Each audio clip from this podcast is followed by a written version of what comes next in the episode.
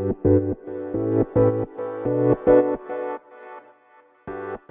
はようございます。なつきです。今日のテーマは目的を明確にするです。でえっとまあ何をやるにもね目的は明確にした方がいいのはね皆さんも分かっていると思うのですがこれ電子書籍をね出版する時にあの目的によってね電子書籍ってあのこういうテーマじゃないとダメですよっていうことがないんですよね一切。うん、でまあもちろんアマゾンの審査もあるんですけどもよほどねあの社会的にね問題がある内容じゃなければまあ大丈夫なんです。でまあ目的が何かっていうことによってねあのだいぶ違うなってえっと先日ねテーマを決める時にねお話してた感じでねあのすごく思ったことがあって、うん、何かというとまああの目的がね例えばその私とかもその電子書籍をサポートするっていうねあの自分の講座を、まあ、今回5冊目に出版した12月に出版した本の中では自分のその講座にねご案内するようなそのこう、うんそうね、講座への誘導するためのためのって言ったらおかしいけど、まあ、その電子書籍をね書きたい人を増やしてあのねそういうお申し込みをしてもらうっていう感じのその電子書籍をね書いてるんです。で私の目的はその講座のねにつなげるっていう目的があるんです。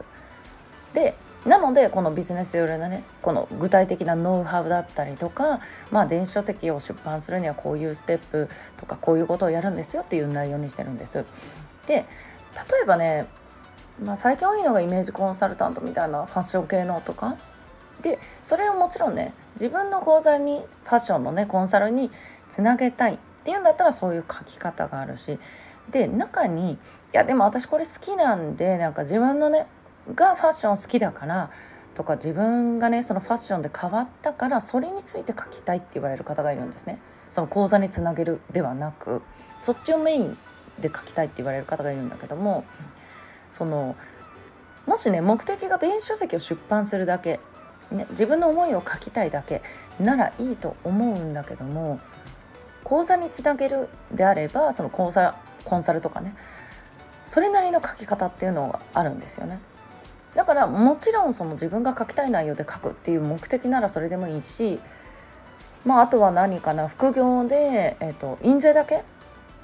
あの電子書籍の印税だけ印税目的で出すんだったらやっぱり、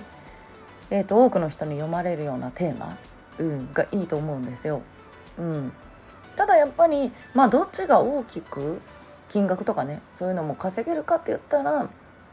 稼ぐっていうことをテーマにした場合はねやっぱりその長期講座だとかコンサルに誘導していった方が、まあ、金額も大きいし、うん、稼ぎたいのが目的であればやっぱりそういう方でいいかなと思うんですよね。だからビジネスにつなげるにはっていうのを私はメインで伝えてるんで、うん、でだけど、えっと、それでもいや私はこれについて書きたいって言われる方は、まあ、そのビジネスにつながらなくてもいいだったらどうぞっていう感じでお伝えしてるんですね。だから、えっと、目的が自分のねその生きてきた経験だとかそういうのをね伝えたいとかまあそういう感じで出すのが自分の講座につなげたいなのか売れる Kindle 本にしたいなのかそれによってね書き方も変わってくるしテーマも変わってくるかなと思います。で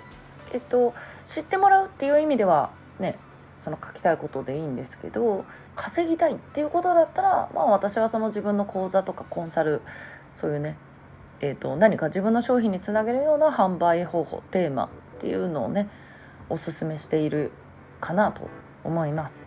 ということでね皆さんもあの電子書籍ね出版考えてらっしゃる方がいたらえっ、ー、とねそういう目線でねあのテーマを考えてみてもらったら